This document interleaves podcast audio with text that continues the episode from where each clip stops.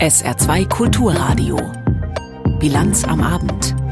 Mit Peter Weizmann.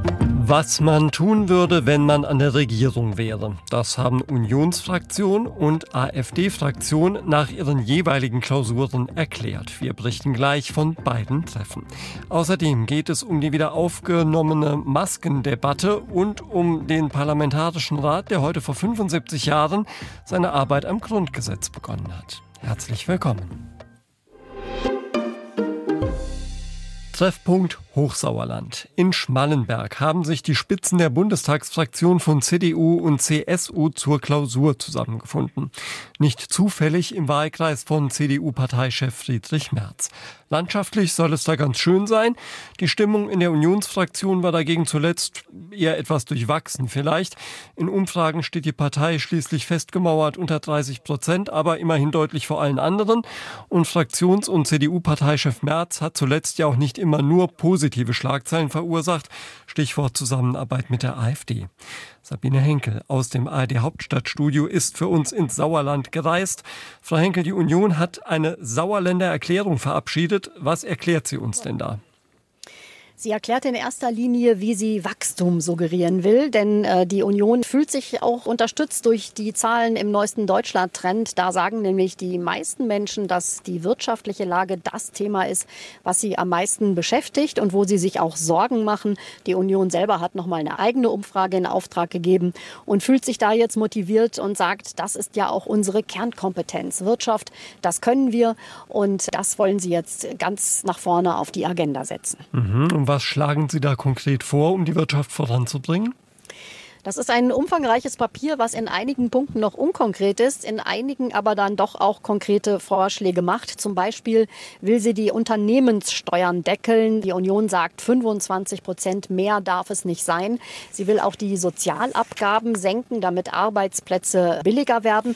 Und sie schlägt außerdem vor, die Stromsteuer so weit herabzusenken, wie die EU das zulässt. Also das ist ein anderer Punkt als der Industriestrompreis. Denn das, was die Union Union vorschlägt, die Stromsteuer zu senken, würde nicht nur für die Industrie, sondern auch für kleine und mittelständische Unternehmen gelten und auch für Bürgerinnen und Bürger. Mhm.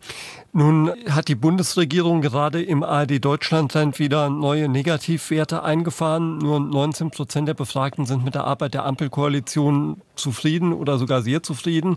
Das war doch bestimmt eine Steilvorlage für die größte Opposition, oder? Absolut. Das wurde hier auch bei jeder Gelegenheit erwähnt, dass die Union in den Umfragen äh, die Nummer eins ist und im Deutschland-Trend ja auch noch mal zwei Punkte zugelegt hat. Auf Nachfrage, dass das ja immer noch nicht so besonders viel ist und dass die AfD so stark ist, zeigt sich Friedrich Merz aber zuversichtlich, dass er diese Werte für die Union noch weiter ausbauen kann, eben dadurch, dass sie jetzt auf Wirtschaftspolitik setzen.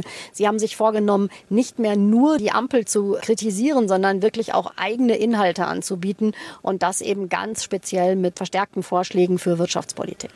Nun besteht diese Bundestagsfraktion bekanntlich aus CDU und CSU, ein Verhältnis, das nicht immer ganz spannungsfrei ist. Die CSU steht vor Wahlen in Bayern und laviert gerade etwas herum, was den Umgang mit dem antisemitischen Flugblatt aus dem Haushalt Aiwanger angeht. War das auch ein Thema im Sauerland? Nicht direkt, aber natürlich haben wir Journalisten und Journalistinnen danach gefragt, wie sie das einschätzen. Friedrich Merz sagt, er findet diese ganze Angelegenheit sehr verstörend und irritierend und er kritisiert auch den Umgang von Hubert Aiwanger, also alles, was danach gekommen ist, wie er zur Aufklärung beiträgt oder beziehungsweise das nicht tut, sagt aber Entscheidungen, Ratschläge, die will er Merz nicht geben. Das müsste Markus Söder in äh, Bayern entscheiden, wie es da weitergeht. Und Alexander Dobrindt wirkt auf mich äh, sehr sehr nachdenklich und er sagt aber auch, er fordert da mehr Antworten. Das, was bisher von Aiwanger gekommen ist, das kann nicht alles sein. Informationen von Sabine Henkel zur Vorstandsklausur der Unionsbundestagsfraktion, die heute Nachmittag zu Ende gegangen ist. Genauso wie die Klausur der zweitgrößten Oppositionsfraktion im Bundestag, der AfD. Die hat sich im thüringischen Oberhof getroffen und zum Abschluss ein Positionspapier vorgestellt mit dem Titel Zehn Punkte Sofortprogramm einer AfD geführten Bundesregierung. Bianca Schwarz war für uns vor Ort. Die Umfragewerte der AfD sind im Moment auf einem Rekordhoch. Wäre diesen Sonntag Bundestagswahl, könnte sie laut ARD Deutschland Trend auf 22 Prozent kommen. Nur die Union hätte ein noch besseres Ergebnis. Die drei Ampelparteien bekämen einzeln betrachtet weniger Stimmen als die AfD. Und das beflügelt natürlich auch Parteichef Tino Kruppalla. Wir freuen uns über diese Umfrageergebnisse. Das ist für uns ganz klar. Was aber uns wirklich am Herzen liegt, wenn die Industrie, wenn der Mittelstaat verschwindet, dann werden wir uns auch diesen Sozialstaat, der sowieso ausgeufert ist, nicht mehr leisten können. Es ist der Zustand der Wirtschaft, der die AfD momentan am meisten beschäftigt und der auch den Schwerpunkt bildet in dem Zehn-Punkte-Sofortprogramm, das sie im Rahmen ihrer Fraktionsklausur verabschiedet hat. Es beinhaltet grobe Vorschläge, wie man die Wirtschaft entlasten oder für günstigere Energiepreise sorgen könnte. Ganz konkret die CO2-Abgabe sofort abschaffen, sofortige Erleichterung und vor allen Dingen Kostenersparnisse für die Industrie, für den Mittelstand erzeugen. Wir wollen die Energiesteuer senken oder abschaffen. Dann muss natürlich auch das Energieangebot ausgeweitet werden. Das geht durch Kernkraft, aber natürlich auch um die sofortige Reparatur und Wiederinbetriebnahme von Nord Stream. Das Papier heißt Zehn Punkte Sofortprogramm einer AfD-geführten Bundesregierung. Die AfD blickt also sehr selbstbewusst in die Zukunft. Im Papier gibt es auch Pläne für Grenzschließungen, den Ausbau der Polizei, einen Waffenstillstand in der Ukraine oder die Entschädigung Entschädigung sogenannter Impfopfer, erklärt Alice Weidel. Wir fordern vor allen Dingen auch, endlich mal dieses ganze Corona-Maßnahmen- und Impfchaos aufzuarbeiten. Wo werden diese Leute, die das verbockt haben, eigentlich zur Verantwortung gezogen? Dass die AfD eine Bundesregierung tatsächlich führt, ist aktuell trotz der guten Umfragewerte nicht realistisch. Sie bräuchte dazu nicht nur viele Wähler, sondern auch einen Koalitionspartner. Und da sagen bisher alle übrigen Parteien nicht mit der AfD. Für Tino Kropala ist in dieser Hinsicht das letzte Wort noch nicht gesprochen. Er kann sich durchaus vorstellen, dass die AfD auch mal von ihrer Parteilinie abweichen würde, um in Regierungsverantwortung zu kommen. Dazu sind wir bereit, mit allen anderen Parteien auch zu sprechen. Ja, auch wir sind in einigen Punkten kompromissbereit. Auf die Details möchte ich jetzt nicht eingehen. Aber insgesamt ist für uns die gläserne Decke noch nicht erreicht. Das Zehn-Punkte-Sofortprogramm einer AfD-geführten Bundesregierung bleibt fürs Erste eine Vision, ein Traum. Denn was für die anderen Parteien gilt, gilt hier auch für die AfD. Wie bei einem Positionspapier üblich, fehlen konkrete Konzepte für die tatsächliche Umsetzung oder Finanzierung der Pläne. Bianca Schwarz hat von der Klausur der AfD-Bundestagsfraktion berichtet. Für die allermeisten in der AfD dürfte das ein rotes Tuch sein, die Rückkehr der Corona-Schutzmasken. Die steht nicht unmittelbar bevor, aber angesichts moderat steigender Fallzahlen und dem nahenden Herbst hat eine Debatte über das Für und Wider des Masketragens in bestimmten Bereichen eingesetzt. Manuel Biala fasst sie zusammen. Ja zur Maske, sagt der gesundheitspolitische Sprecher der Grünen Bundestagsfraktion Janosch Dahmen. Um sich vor akuten Atemwegserkrankungen zu schützen, könne es auch in diesem Herbst sinnvoll sein, in Pflegeeinrichtungen, Kliniken und anderen Teilen des Gesundheitswesens eine Schutzmaske zu tragen. So die Einschätzung des Gesundheitspolitikers Dahmen von den Grünen. Gegen eine generelle Empfehlung zum Maske tragen spricht sich der Präsident der Bundesärztekammer Reinhard aus. Wir haben sehr, glaube ich, gelitten unter den Einschränkungen der Sozialkontakte, die wir vornehmen mussten zum Zeitpunkt, als Corona eine neue Erkrankung, weil wir keine Impfung hatten und keine Immunität der Bevölkerung bestand. Wir sind jetzt an einem Punkt angekommen, wo ich finde, dass wir dies sozusagen den Menschen in der Selbstverantwortung äh, überlassen können. Sagt der Präsident der Bundesärztekammer zur Frage, ob das Masketragen in medizinischen Einrichtungen sinnvoll ist. Das Robert Koch Institut hat festgestellt, dass die Zahl der gemeldeten Corona-Infektionen leicht ansteigt. In der vergangenen Woche vom 21. bis 27. August wurden bislang 4760 Covid-19-Fälle im Labor bestätigt. Das sind mehr mehr als doppelt so viele wie Anfang August. Experten gehen aber von einer erheblichen Dunkelziffer aus, weil sich viele Menschen nicht mehr testen. Auffrischungsimpfungen empfiehlt die Ständige Impfkommission nur noch bestimmten Gruppen. Dazu gehören etwa Menschen ab 60, Menschen mit bestimmten Vorerkrankungen, Pflege- und Gesundheitspersonal und Angehörige von Risikopatienten. Mindestens zwölf Monate sollen in der Regel seit der letzten Impfung oder Infektion vergangen sein. Ja, und wer sich da nochmal impfen lassen möchte, der kann ja auch bald auf erneut angepasste Impfstoffe zurückgreifen. Die Europäische Kommission hat heute einen neuen Corona-Impfstoff des Mainzer Herstellers BioNTech und seines US-Partners Pfizer zugelassen. Der Impfstoff soll gut gegen die derzeit weit verbreiteten Varianten XBB 1.5 und EG5 wirken. Andreas Meyer-Feist. Der Impfstoff darf an Erwachsene, Kinder und Säuglinge ab sechs Monaten verabreicht werden. Ob jemand schon mal eine Impfung mit einem älteren Wirkstoff bekommen hat, spielt dabei keine Rolle. Die deutschen Apothekerverbände rechnen noch in diesem Monat mit der Auslieferung der Impfstoffe, die an die neuen Corona-Varianten angepasst und schon vor der Zulassung in großen Mengen vorproduziert wurden. Unklar bleibt, ob der Impfstoff auch gegen den jüngsten Virustyp mit der Bezeichnung BA286 wirkt, der unter anderem in der Schweiz, Dänemark und in Großbritannien nachgewiesen wurde. Digitalisierung und Vernetzung, das sind Zauberwörter der modernen Gesellschaft und auch der Wirtschaft. Aber Digitalisierung und Vernetzung machen auch anfälliger für Cyberangriffe. Die haben im vergangenen Jahr bei deutschen Unternehmen mehr als 200 Milliarden Euro Schaden verursacht. Das geht aus einer Studie des Bundesamtes für Verfassungsschutz und des IT-Branchenverbandes Bitkom hervor. Justin Andreje berichtet. Es gibt zwei Arten von Unternehmen, sagt Bitkom-Chef Ralf Wintergerst. Diejenigen, die gehackt worden sind und diejenigen, die es noch nicht wissen. Von den befragten Unternehmen waren rund drei Viertel nach eigener Aussage von Attacken betroffen. Die häufigste Methode der Kriminellen Phishing, also das Versenden gefälschter E-Mails. Einen besonders starken Anstieg gab es bei sogenannter Ransomware. Hier installieren die Angreifer eine Schadsoftware, die sie erst dann entfernen, wenn das Unternehmen ein Lösegeld zahlt. Die Angreifer gehen dabei immer professioneller vor, erklärt Verfassungsschutzvizepräsident Sinan Seelen. Konkret geht es um häufige und schnelle Wechsel der verwendeten Infrastruktur, Nutzung von Verschleierungsnetzwerken und vor allem einen langen Atem. Die Attacken kommen laut der Studie vor allem aus zwei Ländern, Russland und China. Bei fast 90 Prozent der betroffenen Unternehmen gingen Attacken auf eines dieser beiden Länder zurück. Ein Problem bei der Strafverfolgung, sagt Bitkom-Chef Wintergerst. Denn wenn China und auch Russland die Hauptangriffsvektoren wären, dann ist natürlich die Zusammenarbeit mit diesen Ländern auch besonders schwierig in der Kooperation. Denn Aufklärung im Cyberraum braucht auch immer Kooperation. Das ist natürlich mit diesen Ländern und mit Russland, würde ich sagen, im Moment nicht wirklich möglich. Den Unternehmen rät Wintergerst, mehr Geld in Cybersicherheit zu investieren. Bislang erreiche nur ein Drittel der Unternehmen die empfohlene Quote. Sie hören die Bilanz am Abend auf SA2 Kulturradio. Gleich erinnern wir unter anderem noch an die Arbeit des Parlamentarischen Rates, die vor 75 Jahren begonnen hat. Jetzt gibt's erstmal weitere Meldungen vom Tage mit Denise Friemann. Die FDP stellt den Ausstieg aus der Atomenergie in Deutschland in Frage. In einem Beschluss der FDP-Bundestagsfraktion heißt es, man wolle den Rückbau der noch einsatzfähigen Kernkraftwerke stoppen.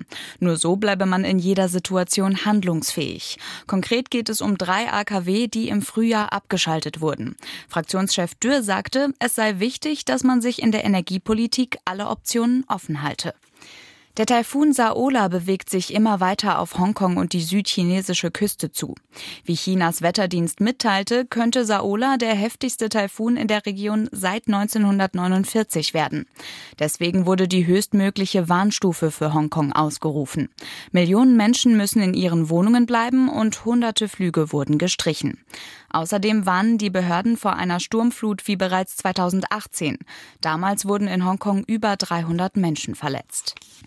Zur Entführung eines Frankfurter Musikmanagers Ende Januar nach Saarbrücken sind weitere Hintergründe bekannt geworden.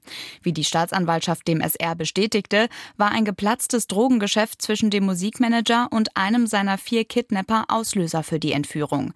Dabei ging es um insgesamt vier Deals und erhebliche Mengen Drogen.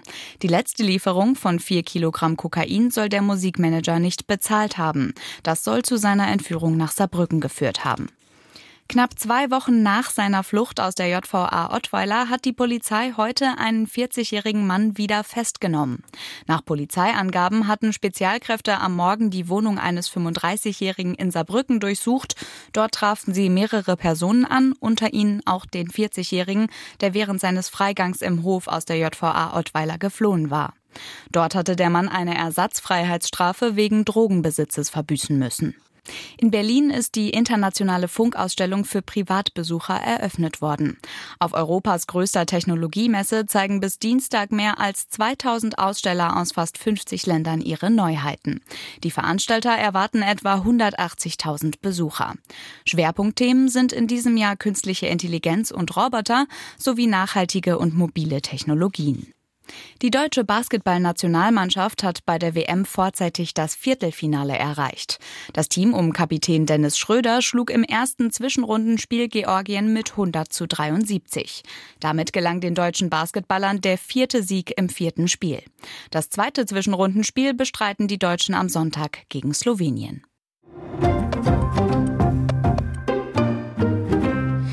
Helene Wessel von der Zentrumspartei, Helene Weber von der CDU und Friederike Nadig und Elisabeth Selbert von der SPD. Diese vier Frauen und 61 Männer werden heute gerne Mütter und Väter des Grundgesetzes genannt. Bei den Herren waren unter anderem Carlo Schmidt von der SPD und Konrad Adenauer von der CDU prägend. Heute vor 75 Jahren ist der Parlamentarische Rat erstmals in Bonn zusammengekommen. Die Aufgabe war ebenso klar wie schwierig. In den Trümmern des Krieges eine Verfassung für den westdeutschen Staat erarbeiten, die Lehren aus dem Nationalsozialismus zieht. Sebastian Tittelbach berichtet von der heutigen Gedenkveranstaltung. Eine Zeitzeugin von damals hat sich überraschend gut gehalten. Stumm verfolgt die Bundesgiraffe den Festakt im Museum König, so wie sie vor 75 Jahren der feierlichen Eröffnung des Parlamentarischen Rats beiwohnte. Diesmal hört das ausgestopfte Tier Joachim Gauck zu. Der Altbundespräsident ist ein Fan des Grundgesetzes. Denn eine bessere Verfassung als das Grundgesetz kann ich mir nicht vorstellen. Gleichzeitig ruft er zum Schutz der demokratischen Werte auf. Es ist klar, alles steht und fällt mit uns. Es liegt an uns, ob und wie weit wir uns der Spirale von Polarisierung und Radikalisierung widersetzen.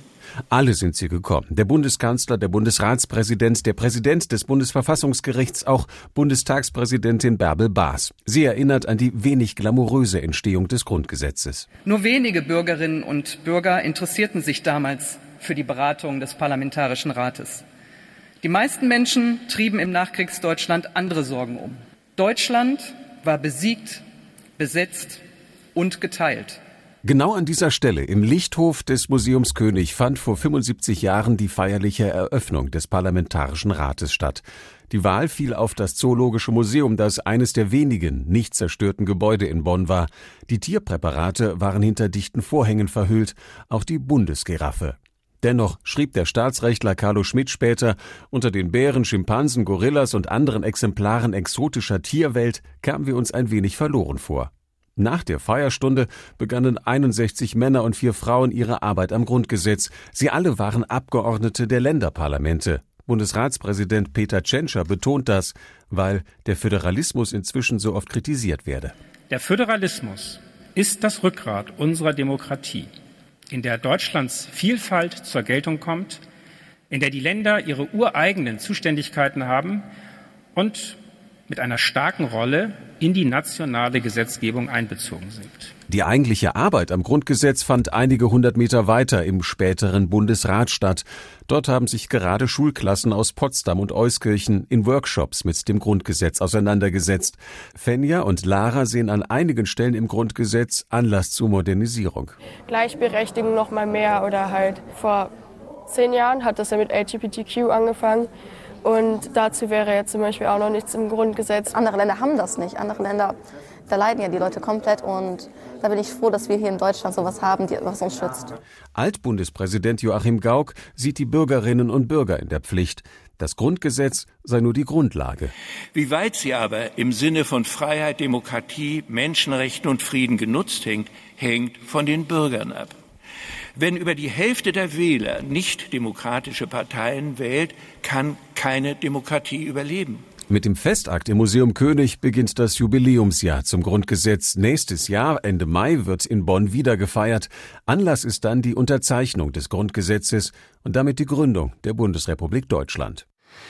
Es waren mal wieder schwere Unruhen in Frankreich, Anfang Juli. Diesmal hatten sie begonnen, nachdem ein Polizist einen Jugendlichen, der sich einer Kontrolle entziehen wollte, in einer Pariser Vorstadt erschossen hatte. Mitglieder der Sicherheitskräfte wurden mit Feuerwerkskörpern und Wurfgeschossen angegriffen und setzten ihrerseits Tränengas und Gummigeschosse ein. In Marseille ist jetzt ein Polizist aus der Untersuchungshaft entlassen worden, der einen 22-Jährigen mit einem Hartgummigeschoss schwer verletzt haben soll.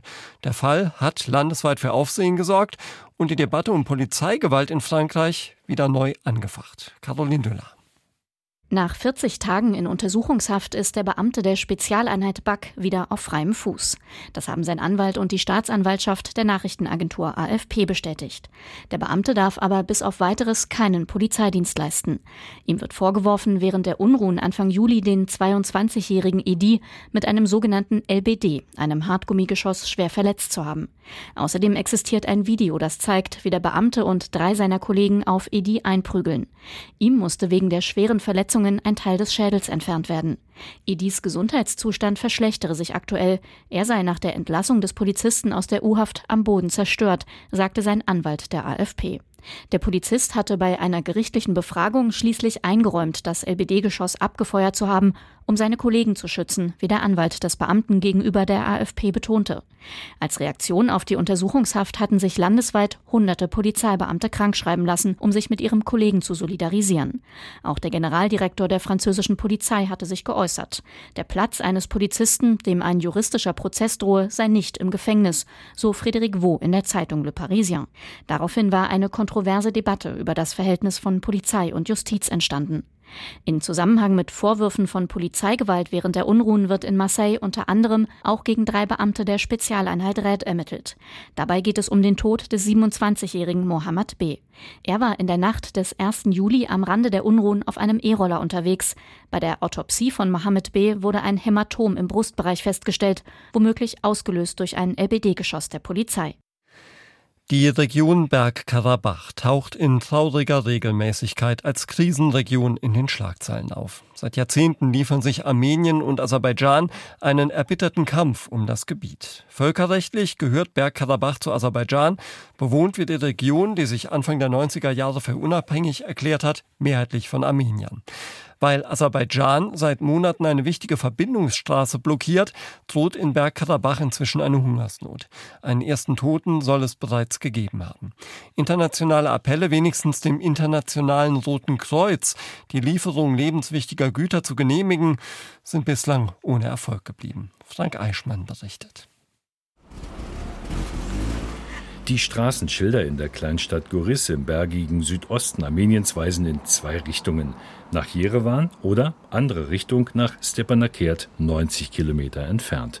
Diese, die einzige Verbindung, die Nabelschnur zwischen Armenien und der Konfliktregion Bergkarabach, endet bereits nach wenigen Kilometern.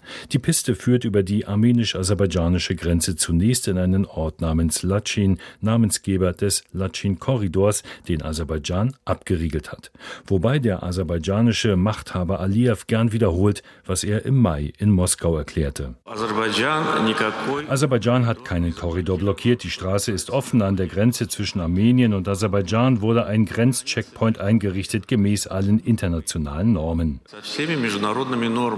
Völkerrechtlich gehört Bergkarabach zu Aserbaidschan, bewohnt wird es ganz überwiegend von Armenien. Nach dem Ende der Sowjetunion führten Armenien und Aserbaidschan zwei Kriege um Bergkarabach. Was Armenien Ende der 90er Jahre eroberte, holte sich Aserbaidschan 2020 zu großen Teilen zurück. Der Zweite Krieg endete mit einem Waffenstillstand, den russische Friedenstruppen kontrollieren sollen, was diese aber nur sehr passiv tun. Ein aserbaidschanischer Checkpoint im Latschin-Korridor war nicht vorgesehen und schon gar nicht die faktische Blockade von Bergkarabach und den rund 120.000 Einwohnern seit vergangenem Dezember. Was diese Blockade konkret bedeutet, erzählt per Videoschalte die Architektin Manushak Titanyan aus Stepanakert. Sie ist Dekanin an der dortigen Technischen Universität. Die Leute haben keine Arbeit, viele Läden sind geschlossen, die Fabriken sind zu.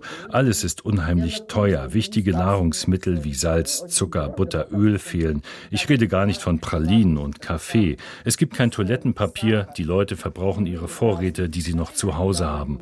Es gibt weder Benzin Benzin noch Diesel. Die Leute können nicht fahren, der Verkehr funktioniert nicht, weder der städtische noch der regionale und auch Milch kann man nicht liefern. Meine Universität hat einen kleinen Minibus, sonst müsste ich jeden Tag neun Kilometer zu Fuß laufen und alle hier haben abgenommen. Ich persönlich habe 14 Kilogramm Gewicht verloren. Selbst Hilfslieferungen des Roten Kreuzes werden nicht ohne weiteres aus Richtung Armenien nach Bergkarabach durchgelassen. Wer Bergkarabach verlässt, riskiert eine Festnahme. Für Aserbaidschan, das auch im Westen sehr geschätzt wird wegen seiner Erdöl- und Erdgasreserven, soll Bergkarabach ein ganz normaler Landesteil werden. Dagegen fordern Bergkarabach und Armenien einen Sonderstatus für die armenischen Einwohner international garantiert und überwacht. Zahlreiche Friedensverhandlungen, initiiert von Russland, der EU oder den USA, blieben bislang erfolglos, zu tief das Misstrauen der beiden Nachbarn. Und wie blickt Manushak Titanyan in Stepanakert in die Zukunft? Natürlich stirbt die Hoffnung als letztes, die Hoffnung, dass wir einen Status bekommen wie etwa das Kosovo.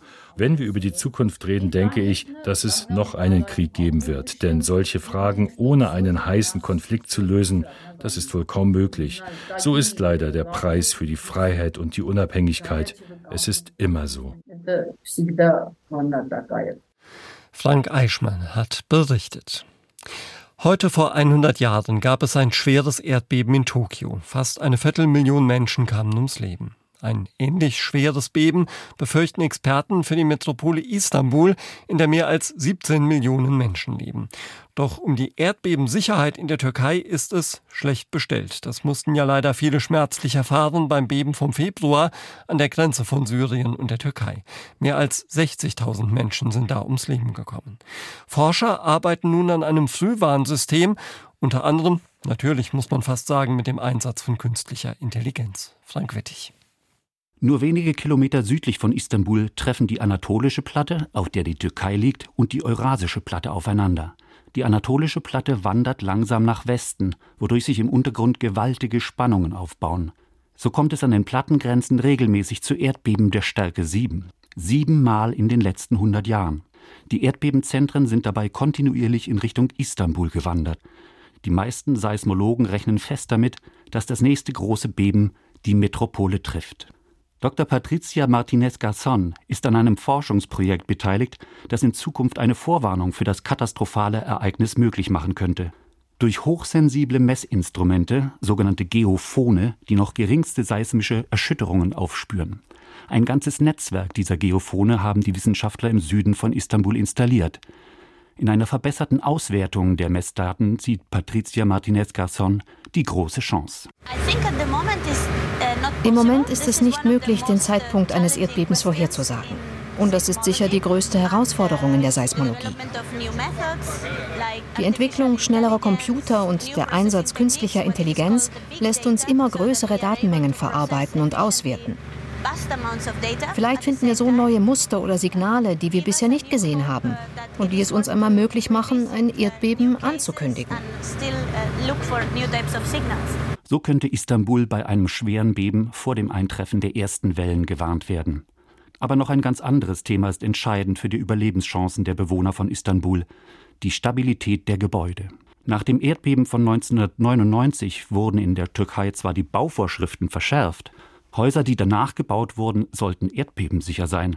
Doch das Erdbeben im Februar in der Region Hatay hat gezeigt, dass das nicht der Fall ist. Das gilt leider auch für Istanbul, sagt der Stadtplaner Akif Burak Atlar. Wir wissen, dass die Hälfte aller Bauarbeiten in Istanbul weitgehend unkontrolliert und unbeaufsichtigt stattfinden. Das heißt, dass hier die Vorschriften sehr wahrscheinlich nicht eingehalten werden. Das bedeutet, Istanbul wird bei einem Erdbeben höchstwahrscheinlich trotz der Vorschriften sehr schlecht dastehen. Die unzureichende Architektur der alten und auch vieler neuer Häuser ist nicht das einzige Problem, mit dem die Bewohner Istanbuls im Katastrophenfall zu kämpfen haben. Der Bauboom der letzten 20 Jahre hat dazu geführt, dass Fluchträume knapp geworden sind. Wissenschaftler haben errechnet, dass pro Einwohner in Istanbul weniger als ein Quadratmeter Freifläche existiert.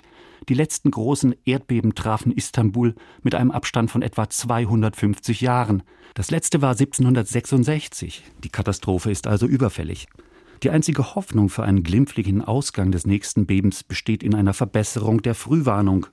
Doch ob das mit den seismischen Messungen überhaupt möglich ist, beziehungsweise ob sich die Messtechniken und die Datenauswertungen schnell genug weiterentwickeln, ist leider völlig offen.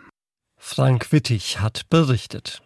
Schauen wir noch auf das Wetter im Saarland am Abend. Oft aufgelockert und in der Nacht gibt's nur noch örtlich Schauer. Es bleibt dann oft trocken. Die Luft kühlt nachts ab auf 15 bis 11 Grad. Morgen am Samstag nach Auflösung von Nebelfeldern ein Mix aus Sonne und Wolken mit zum Teil längerem Sonnenschein, weitgehend trocken, Höchstwerte 24 bis 28 Grad. Am Sonntag sonnig, im Tagesverlauf dünne Schleier und wenige lockere Quellwolken, trocken, maximal 23 bis 27 Grad und die nächste Woche wird dann ebenfalls sonnig mit Werten um die 30 Grad. Das war's für heute von der Bilanz am Abend. Mein Name ist Peter Weizmann. Haben Sie jetzt noch einen schönen Abend. Tschüss.